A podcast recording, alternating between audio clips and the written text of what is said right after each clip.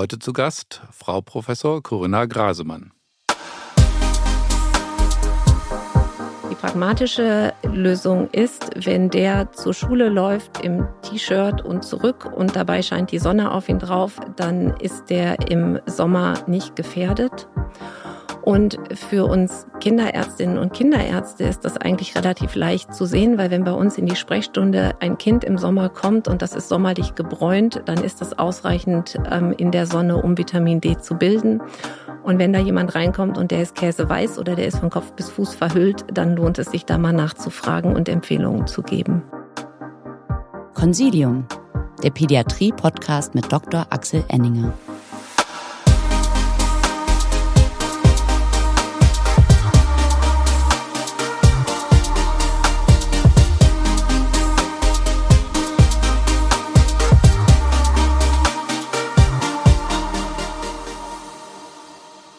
Herzlich willkommen, liebe Zuhörerinnen und Zuhörer, zu einer neuen Folge von Consilium, dem Pädiatrie-Podcast. Mein Gast heute ist Frau Professor Corinna Grasemann. Frau Grasemann ist Kinderärztin, Kinderendokrinologin und sie leitet in der Universitätskinderklinik in Bochum das Zentrum für seltene Erkrankungen. Herzlich willkommen. Vielen Dank. Wir reden heute über ein Thema, das tatsächlich in aller Munde ist, über Vitamin D. Vitamin D als Supplement, Vitamin D als Stichwort Allheilmittel, Vitamin D als notwendiges Spurenelement. Ähm, alle reden drüber und man hat das Gefühl, es gibt eine Menge Halbwissen und da wollen wir so ein bisschen Aufklärung leisten. Starten wir mal ganz einfach. Wir alle haben ja mal im Physiologieunterricht gelernt, dass Vitamin D wichtig ist. Was macht denn Vitamin D eigentlich bei uns? Vitamin D ist ein klassisches Steroidhormon. Das heißt, ähm, genau wie alle anderen Hormone wird es ähm, synthetisiert im Körper. Und die wichtigste Aufgabe, die Vitamin D im Körper hat, ist, dass es die Kalziumaufnahme in den Körper ermöglicht und deswegen dazu führen kann, dass wir ausreichende Kalziumspiegel haben. Es gibt viele weitere Wirkungen von Vitamin D, die zum Teil gut erklärt sind, zum Teil nicht gut erklärt sind oder vielleicht auch in den Bereich der Fabeln gehören. Aber die Hauptaufgabe, und das ist mir auch schon das wichtigste Anliegen von Vitamin D, ist es dafür zu sorgen, dass wir eine ausreichende Kalziumversorgung haben. Wir können ja über die vorhin schon erwähnten Dinge gegen Ende des Podcasts nochmal sprechen, aber jetzt sprechen wir mal über die originäre Vitamin D-Aufgabe. Haben Sie schon gesagt, Kalziumresorption aus dem Darm in den Körper. Und was passiert dann? Mit dem Kalzium? Ja. Das ähm, Calcium wird an vielen Stellen benötigt, aber wird insbesondere im Knochen gespeichert. Wir haben etwa ein Prozent des Kalziums, das wir im Körper haben, ist äh, zirkulierend, so dass wir es bestimmen können. Und über 99 Prozent ist gebunden im Skelettsystem. Und hier haben wir so etwas wie eine Scheune. Wir haben Calcium, das ist gelagert im Skelettsystem und kann da mobilisiert werden, kann da auch hingebracht werden und spielt da essentielle Rollen für die Stabilität und die Festigkeit des Knochens, für die Mineralisation und für das Wachstum. Okay, und dann ist ja immer die Frage, wie kriegt man sie denn voll, die Scheune? Da braucht man ja wahrscheinlich beides, Calcium und Vitamin D. Wie viel brauche ich denn in welchem Lebensalter? Fangen wir mal mit dem Vitamin D an. Das äh, wissen wir alle. Unsere Babys kriegen alle eine Vitamin D-Substitution. Ähm, starten wir mal mit den Babys und dann können wir mal so uns im Laufe durch das, die Lebensjahre hangeln. Mhm, beim Vitamin D ist es relativ einfach. Die, ähm, weil der Bedarf relativ stabil ist. Bei ähm, Babys sagt man, dass sie 400 äh, Einheiten täglich benötigen würden, bei Erwachsenen 600 ähm, bis 800 Einheiten täglich, die gebraucht werden, um einen ausreichenden Vitamin D-Spiegel ähm, zu gewährleisten. Und beim Vitamin D-Spiegel, wenn ich darüber spreche, dann ist der 25-Hydroxy-Vitamin D-Spiegel gemeint. Das ist das, was auch am häufigsten bestimmt wird, wenn man Vitamin D-Spiegel bestimmt. Die Babys können diese Spiegel ganz gut erreichen, indem ähm, sie die Vitamin D-Prophylaxe bekommen, die empfohlene im ersten Lebensjahr mit 400 bis 500 Einheiten täglich und im zweiten Lebensjahr in den Wintermonaten. Über die Nahrung kann man den Vitamin D-Bedarf tatsächlich nicht gut decken. Mhm. Aber ja, eigentlich komisch, dass ein Baby so mit so wenig Kilo Körpergewicht quasi 400 Einheiten braucht und wir als Erwachsene brauchen nicht das Fünffache oder Zehnfache oder so, sondern wir brauchen gar nicht so unendlich viel mehr. Wie kommt denn das? Ja, das liegt daran, dass es eigentlich ums Kalzium geht. Und beim Kalzium ist es tatsächlich so, dass wir als Erwachsene viel mehr brauchen, nämlich das ähm, fünf- bis achtfache als ähm, Babys. Und das Vitamin D brauchen sie nur, um das Kalzium aus dem Darm tatsächlich aufzunehmen. Und da ändern sich die Spiegel nicht so gravierend, die benötigt werden. Hm. Kommen wir nochmal zu den Spiegeln. Da haben Sie gesagt, wir bestimmen das 25 OH Vitamin D. Wir alle haben ja mal gelernt, es gibt ähm, den Vorläufer, dann gibt es 25 und dann gibt es 1,25 OH. Warum muss ich 25 bestimmen, wenn eigentlich das Wirksame das 1,25 ist? Das leuchtet mir aber nicht so richtig ein. Ich glaube, ich mache es richtig. Ich glaube, wir bestimmen das Richtige, aber ähm, wieso ist das so? Ähm, das ist so, weil das 25-Hydroxyvitamin D die Speicherform vom Vitamin D ist und ihn ähm, verrät, wie die Versorgung des ähm, Kindes, des Jugendlichen ist, den sie vor sich haben. Wenn es um die tatsächliche Wirksamkeit geht, dann ist natürlich relevanter, wie viel 1,25 die Hydroxyvitamin D sie haben.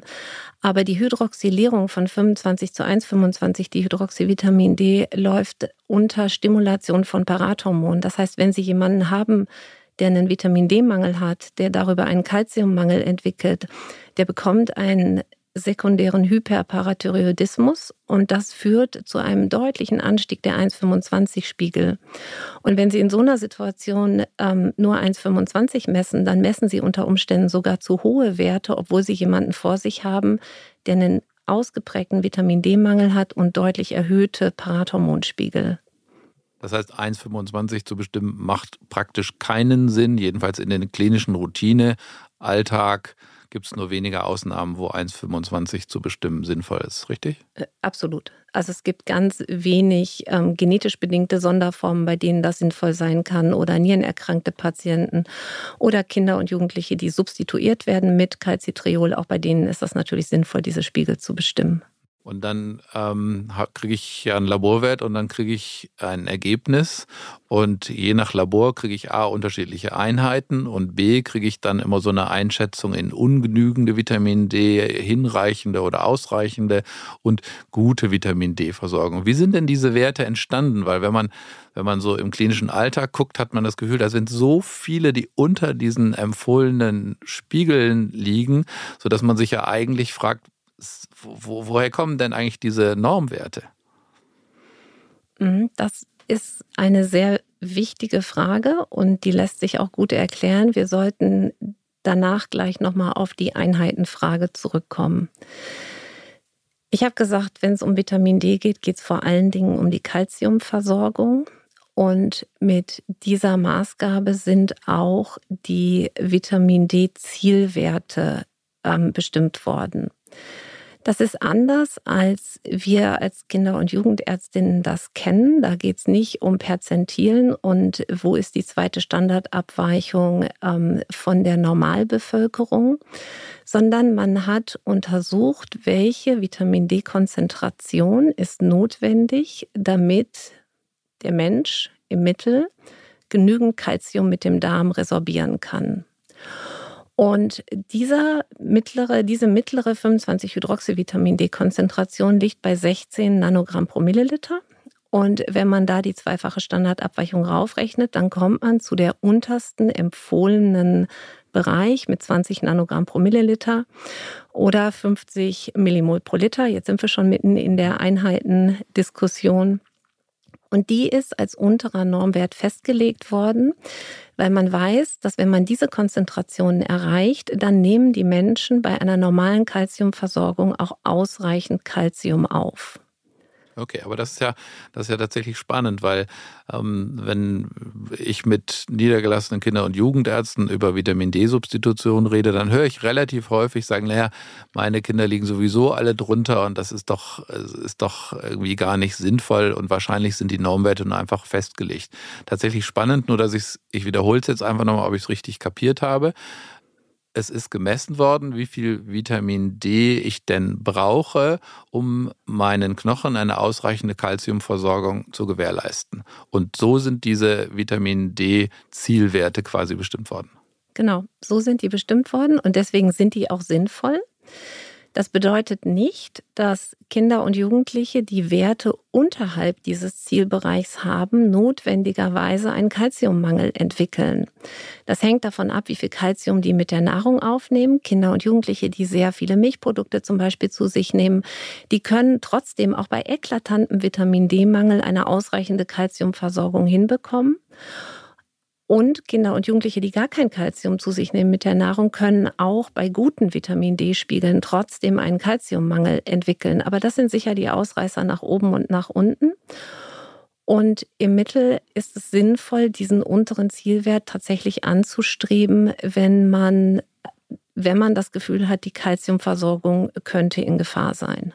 Aber das heißt, einen Vitamin D-Spiegel zu interpretieren, macht ohne gleichzeitige Betrachtung auf die Kalziumzufuhr nicht so richtig viel Sinn. Da, ja, da würde ich sogar noch weitergehen. Einen Vitamin D-Spiegel zu interpretieren macht nur Sinn, wenn man sich anamnestisch einmal mit dem Drumrum beschäftigen möchte, also mit der Kalziumversorgung, mit der Sonnenexposition und macht laborchemisch auch nur Sinn, wenn man die relevanten Parameter direkt mitbestimmt. Sonst hat man den isolierten Wert, der ist dann zu niedrig und dann weiß man nicht, wie man weitermachen soll. Ich schlage vor, dass wir über das Kalzium ähm, gleich nochmal reden. Jetzt ähm, haben Sie das mit der Sonnenexposition auch schon gesagt. Also ähm, raus in die Sonne. Ähm, dann gibt es eine ähm, Empfehlung der DGKJ, die, sage ich mal, so ein bisschen wie ich sag's jetzt mal, wie jetzt meinen Kollegen nicht auf die Füße drehen, so ein bisschen intellektuell klingt manchmal, so in der Mittagszeit unbekleidete Arme draußen auf, draußen uns aufhalten, kann man alles gut verstehen. Aber ähm, gleichzeitig haben wir das Thema, es gibt helle und dunkle Haut, es gibt Menschen, die langärmelige T-Shirts tragen, kurzärmelige T-Shirts tragen, es gibt Kinder, die viel Sonnenschutz auf der Haut haben und wenig Sonnenschutz auf der Haut haben.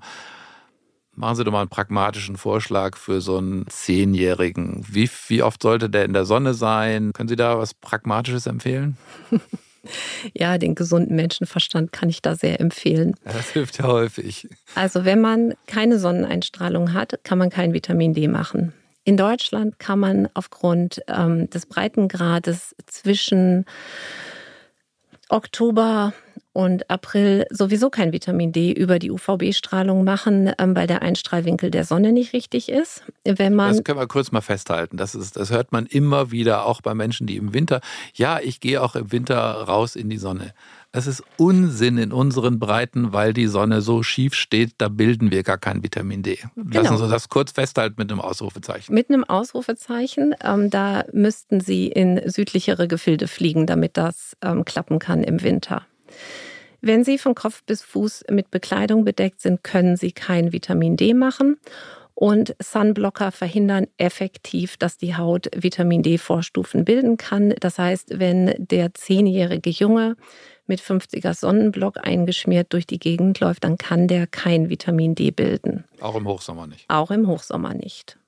Die pragmatische ähm, Lösung ist, wenn der zur Schule läuft im T-Shirt und zurück und dabei scheint die Sonne auf ihn drauf, dann ist der im Sommer nicht gefährdet. Und für uns Kinderärztinnen und Kinderärzte ist das eigentlich relativ leicht zu sehen, weil wenn bei uns in die Sprechstunde ein Kind im Sommer kommt und das ist sommerlich gebräunt, dann ist das ausreichend ähm, in der Sonne, um Vitamin D zu bilden. Und wenn da jemand reinkommt und der ist käseweiß oder der ist von Kopf bis Fuß verhüllt, dann lohnt es sich da mal nachzufragen und Empfehlungen zu geben. Okay, aber das äh, gefällt mir. Ich stehe ja auf so pragmatische Lösungen. Also wer im Sommer so aussieht, als wäre er in der Sonne gewesen, ein bisschen brauner ist, als er im Winter ist, der ist erstmal auf der sicheren Seite. Ja, das denke ich schon. Okay, das ist doch schon mal cool. Ähm, aber dann habe ich ein Problem mit Menschen, die dunklere Haut haben, oder? Ja, Menschen, die dunkle Haut haben, die kommen aus Gefilden, in denen die Sonne sehr viel mehr und mit einer längeren und stärkeren Einstrahlung ähm, strahlt. Und deswegen ist deren Haut darauf ausgelegt, einen früheren Schutz gegen diese viele Sonneneinstrahlung zu geben. Und deswegen brauchen die in unseren Gefilden mehr Zeit, um über die Haut ausreichende Vitamin D-Spiegel zu machen aber auch die bilden im Sommer in der Sonne Vitamin D. Das heißt, wenn ich ganztägig ähm, verhüllt bin, ist mein Hauttyp sowieso egal, hell oder dunkel. Ganztägig verhüllt kann ich sowieso kein Vitamin D bilden. Aber das heißt, da gibt es schon eine klare Risikogruppe, nämlich diejenigen, die tatsächlich aus religiösen oder anderen Gründen ganztägig keine Sonnenexposition haben. Die sind Risikogruppe. Die sind auf jeden Fall Risikogruppe. Die jungen ähm, Mädchen, die verschleiert oder gar voll verschleiert sind, gehören auf jeden Fall zur Risikogruppe. Tatsächlich gehört ein großer Teil ähm, der Migrantenfamilien zu den Risikogruppen aus mehreren Gründen. Das eine ist äh, die Bekleidung, das andere ist die Ernährung. Hier gibt es vielfach eine kalziumarme Ernährungsform, die dann in Kombination mit einem Vitamin D-Mangel schneller dazu führt, dass es einen relevanten Kalziummangel gibt und eine Rachitis und eine Osteomalazie entstehen können. Verstehe ich, wenn man sozusagen hier bei uns lebt. Wenn ich mir vorstelle, ähm, in Saudi-Arabien laufen sowieso alle Frauen verschleiert rum. Haben die denn alle Vitamin D-Mangel? Ähm, ja, auch in Saudi-Arabien gibt es Vitamin D-Mangel, ähm, allerdings deutlich weniger. Und ähm, meines Wissens laufen die auch nur in der Öffentlichkeit voll verschleiert herum, sodass da kulturell sicher zwischendurch Zeiten sind, wo die Frauen, wenn sie unter sich sind, auch eine Sonnenexposition haben. Aber da müssten wir vielleicht jemanden aus dem Kulturkreis fragen, die das besser beantworten kann. Es gibt aber Studien, die zeigen, dass auch in Saudi-Arabien der Vitamin D-Mangel ein Problem ist ja, wahrscheinlich auch klimatisierte, also Lebensform in klimatisierten mhm. Räumen und so spielt wahrscheinlich eine Rolle. Okay, aber das ist jetzt nicht, nicht unser Hauptthema, aber Sie hatten es vorhin schon genannt, Stichwort Migrantenrachitis. Ist es noch ein relevantes Thema? Sehen Sie das häufiger? Ja, das ist ein relevantes und fast zunehmendes Thema, ähm, muss man leider sagen. Und da würde ich die Kolleginnen und Kollegen auch gerne aufrufen, da genauer hinzugucken. Die X-Beine bei Kindern aus Migrantenfamilien oder die Beinschmerzen können durchaus ein Hinweis darauf sein, dass sie eine manifeste Rachitis vor sich haben. Und da lohnt es sich genauer hinzusehen, einmal anamnestisch nachzufragen oder Labor zu machen. Jetzt wissen wir, dass äh, dieser Podcast auch von vielen Assistenzärztinnen und Assistenten gehört wird, die, die noch nicht ihr Facharzt gemacht haben. Das können wir mal kurz wiederholen. Diagnostische Kriterien für eine Rachitis? Die Rachitis ist eine Erkrankung der Wachstumsfuge und letztlich ist das eine Mineralisationsstörung an der Wachstumsfuge die immer damit einhergeht, dass der Rest des Knochens auch eine Mineralisationsstörung hat. Die nennt man dann Osteomalazie. Das heißt, im Kindes- und Jugendalter tritt das immer beides gemeinsam auf. Wenn sich die Wachstumsfugen schließen, kann es keine Rachitis mehr geben, weil es keine Wachstumsfuge mehr gibt. Nachdem ich jetzt gesagt habe, dass die Erkrankung eine Erkrankung der Wachstumsfuge ist, ist der Nachweis eigentlich ein radiologischer Nachweis, weil sonst gibt es keine Möglichkeit, die Wachstumsfuge zu beurteilen. Laborchemisch ist die erhöhte alkalische. Röntgen, Röntgen linke Hand, oder? Röntgen linke Hand oder Röntgen Knie, je nachdem, was Ihnen da so entgegenkommt, ähm, was Ihnen besonders auffällig ähm, erscheint. Die Gelenke, die betroffen sind, die schwellen an. Das kann man sehen. In der Vollausbildung betrifft das sogar die Knorpel-Rippenübergänge, die dann geschwollen sind oder die Schädelkalotte, die zu weich bleibt bei, bei kleinen Kindern. Und im Röntgenbild kann man dann diese typische Aufbecherung sehen, die Unruhe in der Epiphysenfuge und die schlechte Mineralisation. Sie brauchen aber kein Röntgenbild, um eine Rachitis zu diagnostizieren, weil wenn Sie eine typische Konstellation haben, eine typische klinische Konstellation, dicke Gelenke, dicke Knie, Schmerzen beim Laufen und dann eine deutlich erhöhte alkalische Phosphatase, dann würde dazugehören, dass Sie einen erniedrigten 25-Hydroxyvitamin D-Spiegel und ein sekundär erhöhtes Parathormon finden, dann haben sie ziemlich sicher eine Rachitis vor sich. Ich erinnere mich, als Assistenzarzt gab es das früher tatsächlich immer wieder mal. Rachitischer Rosenkranz, so als klassisches klinisches Feature, habe ich ewig nicht mehr gesehen. Sind da die Zahlen so oder ist das nur meine, die Art und Weise, wie ich momentan Kinder angucke? Nee, das ist, ähm, denke ich, vor allen Dingen das Ergebnis der gut funktionierenden Prophylaxe im Säuglingsalter, ähm, dass wir in Deutschland sehr wenig Rachitis bei den sehr kleinen Kindern sehen, wo man den rachitischen Rosenkranz typischerweise gesehen hätte, gesehen hat. Manchmal sieht man das tatsächlich. Das, was wir am häufigsten sehen, sind dicke Knie, X-Bein-Deformitäten, die die Kinder aufweisen, geschwollene Handgelenke. Und typischerweise berichten die Mütter, dass die Kinder nicht laufen wollen, getragen werden wollen, wenn es eine schwere Ausprägung genommen hat. Und, ähm, und nach dem Laufen über Schmerzen klagen. Das sind alles so Symptome, die ähm, auf eine weit fortgeschrittene Rachitis der unteren Extremität hinweisen. Okay, also nur nochmal zusammengefasst, ähm, laborchemisch erhöhte alkalische Phosphatase, 25 OH Vitamin D niedrig, Parathormon hoch. Ja, und da müssen Sie unbedingt Calcium mitbestimmen und eigentlich auch Phosphat, weil gerade im Kleinkindesalter, wenn dieser Vitamin D und Kalziummangel schon länger besteht, es zu hypokalzämischen Situationen kommen kann, zu einer chronischen Hypokalzämie.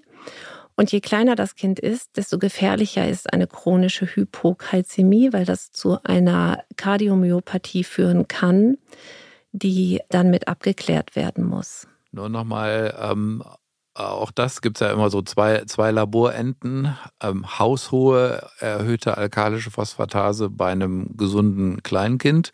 Da müssen wir, glaube ich, einmal einen Kommentar zu machen und dann müssen wir, falls uns Allgemeinmediziner oder Internisten zuhören, einen Kommentar machen zur alkalischen Phosphatase bei wachsenden, pubertierenden Menschen. Wollen Sie das mal beides kurz kommentieren? Mhm. Die alkalische Phosphatase ähm, spiegelt, wenn man die gesamtalkalische Phosphatase misst, ähm, zu großen Teilen den Knochenmetabolismus wider.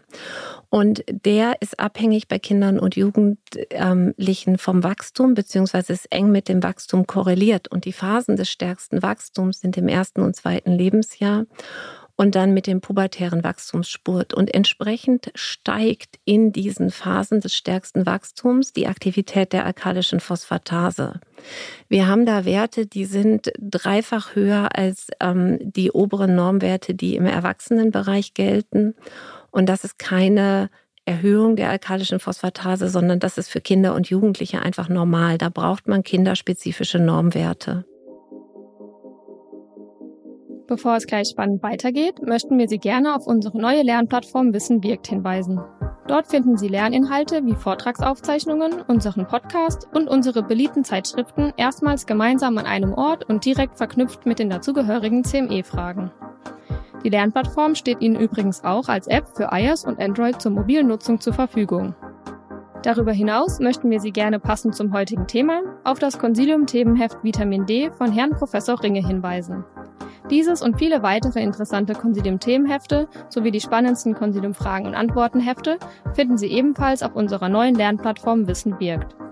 Selbstverständlich können Sie aber auch die Printversion unserer Themen sowie Fragen und Antworten-Hefte jederzeit unter servicematerial.infectofarm.com bei uns anfordern. Die erwähnten Links und E-Mail-Adressen finden Sie natürlich in den Shownotes dieses Podcasts. Jetzt wünschen wir Ihnen aber zunächst weiterhin viel Freude mit dem Consilium Pädiatrie Podcast. Ihr Team von Infectofarm.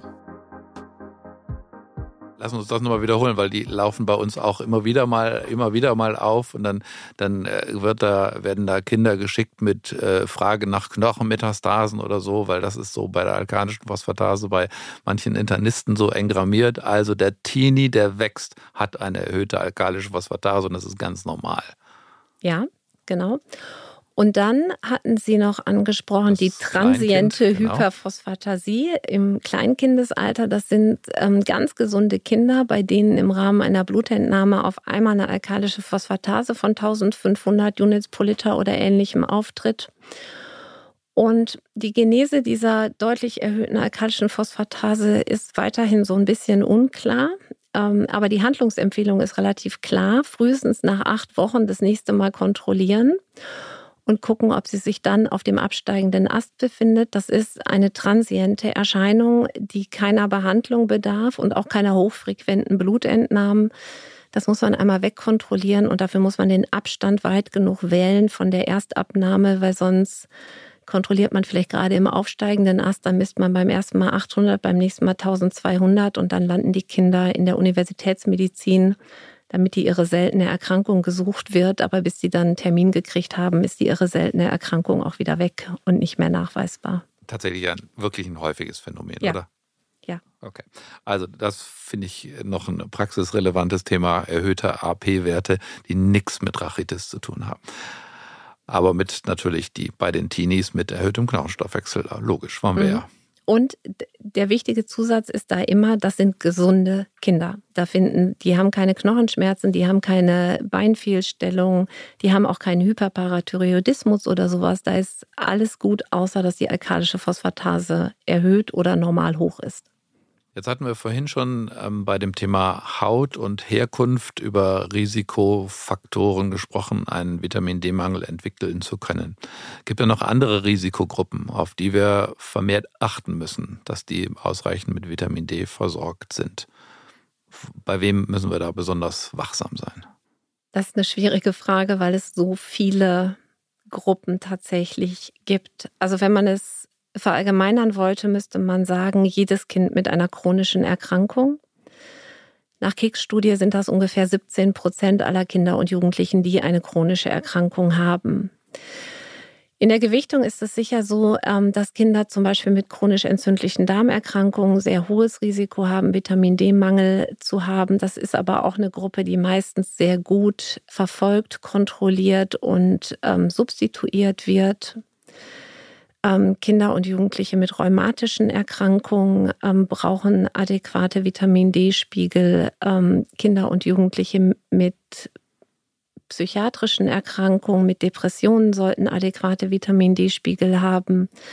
Überlebende einer Krebserkrankung im Kindesalter und natürlich auch während einer Behandlung einer Krebserkrankung sollte man auf ausreichende Vitamin D-Spiegel achten. Das heißt, die Palette der Kinder, die da betroffen sind, ist relativ breit. Ganz häufig ist die Zöliakie zum Beispiel, auch das ist eine Patientengruppe, bei der häufiger ein Vitamin D-Mangel entsteht und bei denen der auch behandelt werden sollte. Die Migranten hatten wir schon genannt, dass die dazu gehören. Gruppe der schwerbehinderten Kinder vielleicht noch. Die, also Immobilität ist ja auch oft noch ein Thema, oder?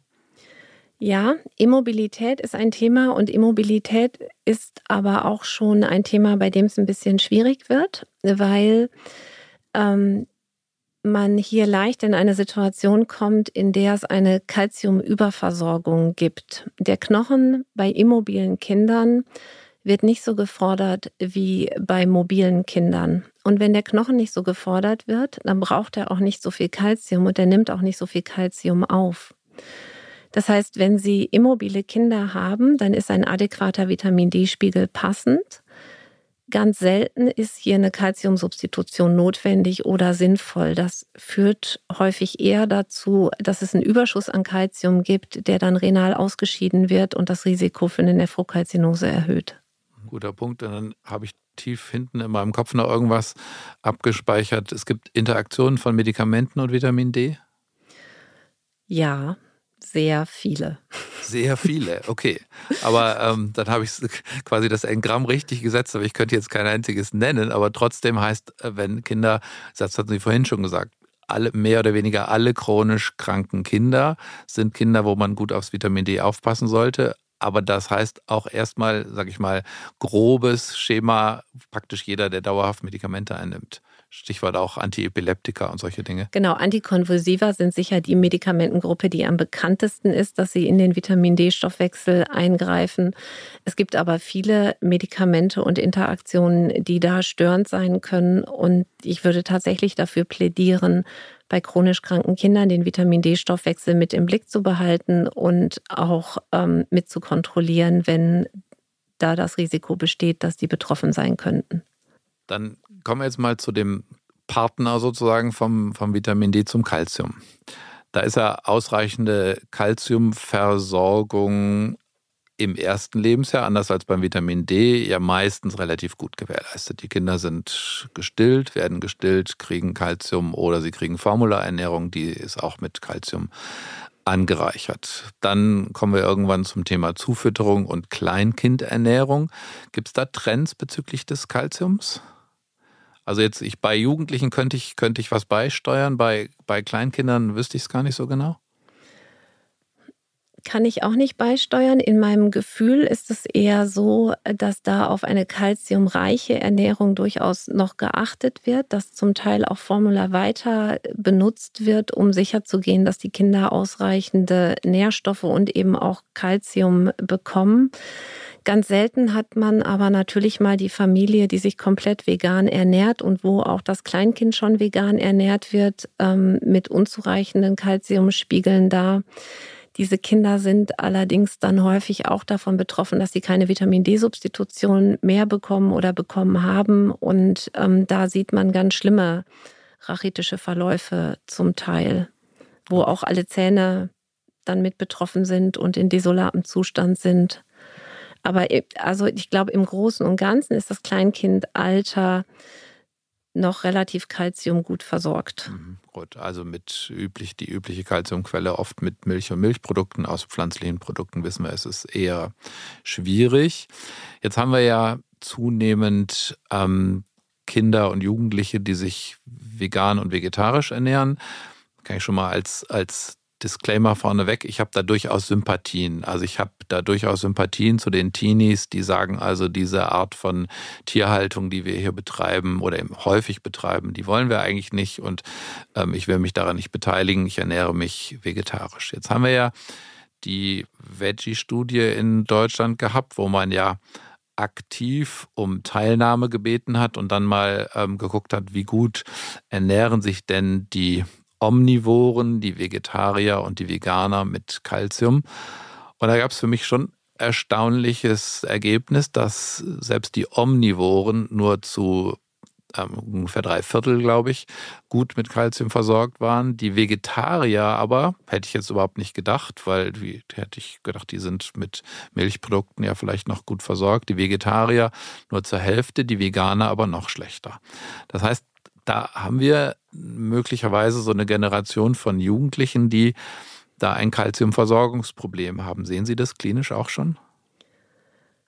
Ähm, selten. Und die Ergebnisse dieser Studie haben mich tatsächlich auch sehr überrascht. Also gerade bei den Vegetariern ähm, hätte ich einen Kalziummangel in der Ernährung nicht vermutet. Das ähm, ist sicher ein Problem. Die Jugendlichen, wenn sie einen Kalziummangel haben, präsentieren sich ähm, mit ganz anderen Symptomen als Kleinkinder. Die haben keine Symptome einer Rachitis, die berichten häufig unspezifische Symptome, Abgeschlagenheit, Müdigkeit, Konzentrationsmangel, unspezifische Schmerzen, die überall sind, die man nicht so gut lokalisieren kann. Und das sind, das wissen wir alle, natürlich Symptome, die sind relativ häufig im ähm, jugendlichen Alter. Und dann gibt es so Kombinationsfragestellungen. Ist das ein Vitamin D-Mangel? Ist da die Schilddrüse vielleicht nicht in Ordnung? Kann man da irgendwas dran machen? Oder ist das ein normaler Jugendlicher, der keine Lust hat, andere Interessen hat und sich nicht so gut fühlt? Da können wir ja kurz auf den Schilddrüsen-Podcast, auf die Folge verweisen. Da hatte ich ja mit Ihrem Kollegen Heiko Krude gesprochen, der auch gesagt hat, also wenn man da so einen äh, trägen ähm, Teenie hat, der, da lohnt es sich durchaus mal Schilddrüsenwerte auch mitzubestimmen. Das ist jetzt gar nicht unser Thema, aber das war so ein bisschen unterstützend zu dem, was Sie auch gesagt haben. Das lohnt sich durchaus, da mal, da mal hinzugucken. Genau, das lohnt sich durchaus. Und wenn Sie die Nadel sowieso in den Jugendlichen versenkt haben, dann können Sie auch einen 25-Hydroxyvitamin-D-Spiegel mitmachen und gucken, ob vor Ihnen jemand sitzt, der vielleicht eine schwere, ähm, einen schweren Vitamin D-Mangel mit Kalziummangel entwickelt hat. Die Jugendlichen, wenn wir sie nicht finden, manifestieren dann sehr spät. Das sind sehr, sehr lange Verläufe und gelegentlich mit hypokalzämischen Krampfanfällen tatsächlich. Und das ist immer die letzte Wiese. Das ähm, ist das Zeichen dafür, dass das Skelettsystem zu weiten Teilen entmineralisiert ist, kein Kalzium mehr zur Verfügung stellen kann und es zu einer absoluten Kalziummangelsituation gekommen ist. Und wenn Sie sowas haben, wenn Sie solche Jugendlichen betreuen, dann brauchen die sehr lange eine Therapie, weil es da ein großes Skelettsystem gibt, was ähm, lange Zeit braucht, um wieder vernünftig zu mineralisieren. Und jetzt sozusagen die kleine kindergastroenterologische Nebenbemerkung. Wichtig ist bei den pflanzlichen, pflanzenbasierten Milchersatzprodukten darauf zu achten, dass das eben Calcium angereicherte Produkte sind. Das sind nicht alle. Da muss man sehr, sehr genau darauf achten, wenn man im Supermarkt Hafer, Reis, Soja oder jetzt neuerdings erbsenbasierte Produkte kauft. Man muss darauf achten, dass die Calcium angereichert sind. Ein Liter Milch enthält üblicherweise 1200 Milligramm Calcium pro Liter. Die meisten substituierten Produkte sind genau so angereichert. Insofern ist das erstmal in Ordnung. Aber, und jetzt kommt das große Aber, seit es eine neue EU-Bio-Verordnung gibt, sind im aktuellen Stand, also Stand Sommer 2022, die Bioprodukte nicht mit Calcium angereichert. Das heißt, ich habe da ein Problem, wenn ich pflanzenbasierte Milchersatznahrung nehme und Bioqualität wähle, habe ich da kein Calcium drin. Das ist wirklich wichtig, dass man darauf achtet und auch bei seinen Teenager-Patienten oder auch bei den, bei den stillenden Müttern unbedingt darauf achtet, wenn die sich ähm, mit diesen Produkten ernährt. Kleine Nebenbemerkung des Kindergastroenterologen. Ja, da kann man ähm, auch noch weiter dran ausbauen, weil auch die ähm, Versorgung der Mineralwässer mit Calcium ist unglaublich divergent. Und es gibt ähm, calciumarme und calciumreiche ähm, Möglichkeiten, sich mit Wasser zu versorgen. Und für alle, die kein Kranwasser trinken, ist auch das eine sehr gute Möglichkeit, dafür zu sorgen, dass es eine gute Calciumversorgung gibt. Und jetzt ähm, ergibt sich natürlich die Schwierigkeit, dass man in der kinderärztlichen Sprechstunde nicht fragen kann, was für Mineralwasser trinken Sie und ist das immer das gleiche und welche Hafermilch haben Sie eigentlich gekauft? Also da, glaube ich, ist sowohl der gesunde Menschenverstand notwendig als auch so eine gewisse ähm, einfache Aufklärung der Eltern oder der Kinder und Jugendlichen, dass man sagt, achte darauf, dass du genug Kalzium kriegst, dreh das mal um und guck, ob da genug drauf ist im Zweifelsfall Ernährungstherapeuten mit einbeziehen bei dem kalziumreichen Mineralwasser. Auch da wichtig, es nützt relativ wenig, das zwischen den Mahlzeiten zu trinken, weil das Kalzium sonst einfach durchrauscht. Kalziumreiches Mineralwasser zu den Mahlzeiten ähm, geht, wird sozusagen langsamer in den Magen-Darm-Trakt geschickt und ähm, deswegen ist da die Resorption besser. Also ein Liter kalziumreiches Mineralwasser einfach so zwischendurch ist wahrscheinlich keine ähm, ausreichende Kalziumversorgung. Sicher gut darauf zu achten, dass man die richtige Firma Firma kauft, aber ähm, es ist komplizierter, als man so denkt.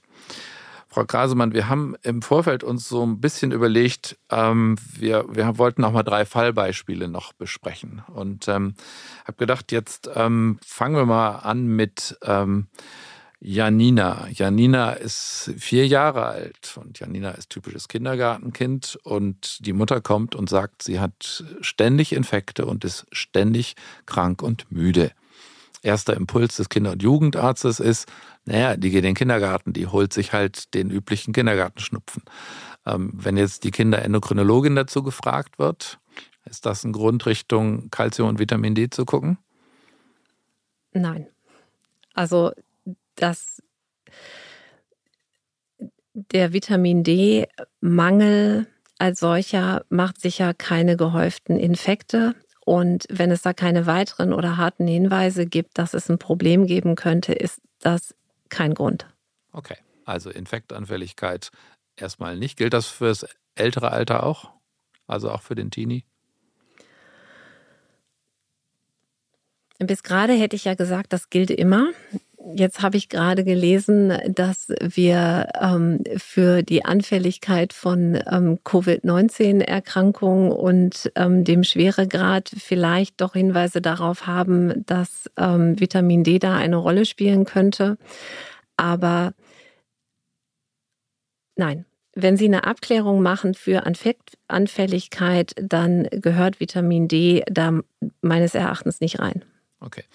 Aber da können wir jetzt umgekehrt, wenn man, wenn man diese Covid-Daten und da gibt es auch zu chronisch entzündlichen Darmerkrankungen gibt so Daten, ähm, vor allem gibt es ja Assoziationen zwischen niedrigen Spiele, Spiegeln und dem Krankheitsrisiko, sodass man da sagen würde, also allein prophylaktisch ist es sowieso schon gut, das zu befolgen, was wir vorhin eh schon gesagt haben, nämlich auf ähm, gescheite ähm, Vitamin D und Kalziumversorgung zu achten, um mhm. gar nicht in so einen Kalziummangel, in so einen Vitamin D-Mangel hineinzulaufen. Jetzt hatten Sie vorhin schon, vorhin schon erwähnt, quasi das täglich Brot des Kindergastroenterologen, Patienten mit chronisch entzündlicher Darmerkrankung. Vitamin D nachgucken, Kalzium nachgucken. Ja, unbedingt. Okay, machen wir auch. ja. Da sind wir, da sind wir tatsächlich relativ, da sind wir tatsächlich relativ ähm, pingelig, äh, gehört zu jeder Routine, ähm, Blutentnahme, jeder Laborverlaufskontrolle. Da gucken wir immer danach. Und ähm, ist es dann, also ich mache es tatsächlich so, dass ich ähm, im Sommer weniger substituiere als im Winter. Ähm, da würden Sie auch sagen, das ist okay. Machen Sie das nach Labor oder ja. machen Sie das? Ja, also nach Labor ist das sowieso okay. Und ähm, ansonsten kann man sich bei, bei eher gesunden Kindern oder wenig betroffenen Kindern auch überlegen, dass man nur im Winter substituiert und im Sommer nicht. Aber da muss man eine Idee haben, wo man sich ungefähr bewegt und wie die Spiegel ungefähr sind. Ist ja auch tatsächlich diese, die Interpretation der Vitamin D-Spiegel im Laufe des Jahres ist ja auch eine gewisse Herausforderung.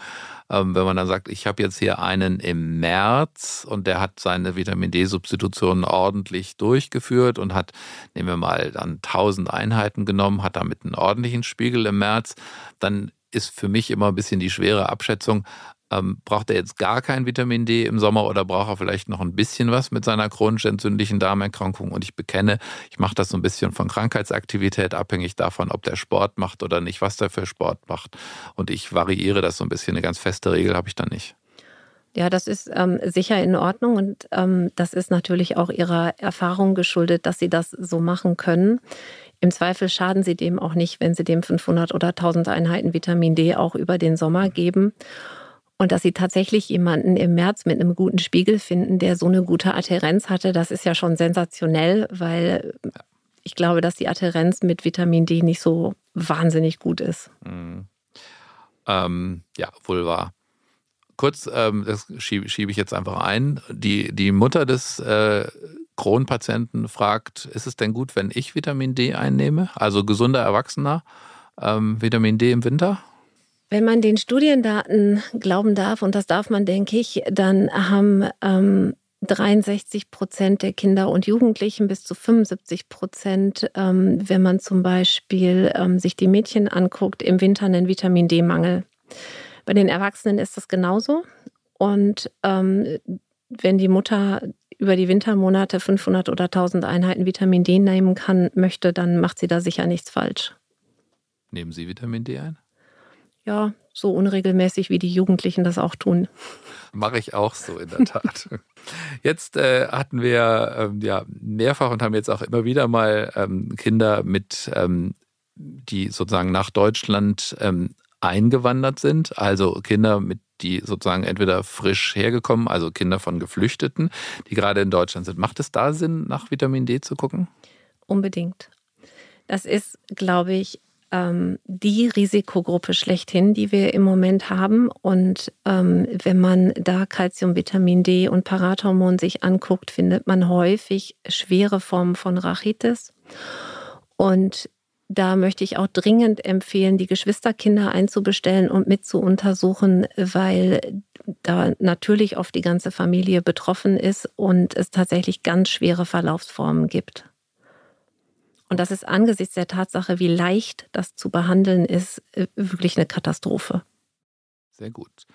Es gibt hier eine Tradition in diesem Podcast und äh, die Tradition lautet, dass der Podcast endet mit zwei oder drei Do's oder Don'ts. Da darf ähm, der Gast, der Gesprächspartner, die Gesprächspartnerin ähm, Dinge loswerden, die sie unbedingt positiv empfehlen möchten, aber auch Dinge loswerden, die sie nerven und wo sie sagen würde, liebe Kollegen, bitte lasst doch das mal sein in Zukunft. Wie Sie starten, ist egal. Sie dürfen loslegen. Super. Dann fange ich mit den Do's an. Und die Do's sind, die Vitamin D-Probleme kann man mit dem gesunden Menschenverstand lösen. Und deswegen möchte ich dringend dafür appellieren, in einer kurzen Anamnese rauszukriegen, wie ist, der, wie ist die Ernährungssituation, sind die draußen, bewegen die sich, habe ich überhaupt jemanden vor mir, der ein Risiko hat für einen Vitamin D-Mangel oder ist das nicht so? Und mein zweites Du wäre, wenn Sie Vitamin D abklären wollen, dann klären Sie es laborchemisch direkt richtig ab. Einen isolierten 25-Hydroxyvitamin-D-Spiegel zu messen, ist in den allerseltensten Fällen sinnvoll. Wenn Sie glauben, Sie haben jemanden mit einem relevanten Problem vor sich, dann brauchen Sie Parathormon, Sie brauchen die alkalische Phosphatase und Sie brauchen Calcium und Phosphat. Und wenn ich zu den Don'ts gehen darf, die Dinge, die wirklich nerven, ach, Dinge, die nerven, gibt es eigentlich nicht so viele. Ich glaube, die Risikogruppen zu übersehen ist ein Problem. Also bei den Migrantenfamilien genauer hinzugucken, würde ich dringend empfehlen. Und die Hypokalzämie muss unbedingt ernst genommen werden. Also wenn Sie Kinder und Jugendliche mit einer Hypokalzämie sehen, dann muss das dringend therapiert werden. Und auch da gilt, da muss man dann genauer hingucken, sich die Geschwister angucken und sehen, dass man das behandelt bekommt. Okay. Vielen, vielen Dank. Frau Gasemann, es hat mir viel Spaß gemacht. Ähm, vielen Dank, dass Sie gekommen sind. Und äh, wir können ja ruhig verraten, wir haben diesen Podcast aufgenommen im Sommer. Und ich glaube, wir dürfen jetzt äh, rausgehen und mal gucken, dass wir selber für unseren Vitamin D-Tank ein bisschen was tun. Und Ihnen, liebe Zuhörerinnen und Zuhörer, danke ich fürs Zuhören. Wir hoffen, dass Sie etwas mitnehmen konnten aus diesem Podcast. Und wie immer freuen wir uns erstens, wenn Sie die Show Notes lesen, wo wir nämlich die wesentlichen Leitlinien der Fachgesellschaften nochmal verlinken. Und wir freuen uns, wenn es Ihnen gefallen hat, natürlich auch über eine positive Bewertung und wenn Sie unser Abonnent bleiben. Vielen Dank und auf Wiederhören. Das war Consilium, der Pädiatrie-Podcast. Vielen Dank, dass Sie reingehört haben. Wir hoffen, es hat Ihnen gefallen und dass Sie das nächste Mal wieder dabei sind. Bitte bewerten Sie diesen Podcast und vor allem empfehlen Sie ihn Ihren Kollegen. Schreiben Sie uns gerne bei Anmerkungen und Rückmeldungen an die E-Mail-Adresse consilium.infectofarm.com. Die E-Mail-Adresse finden Sie auch noch in den Show Notes. Vielen Dank fürs Zuhören und bis zur nächsten Folge. Ihr Team von Infectofarm.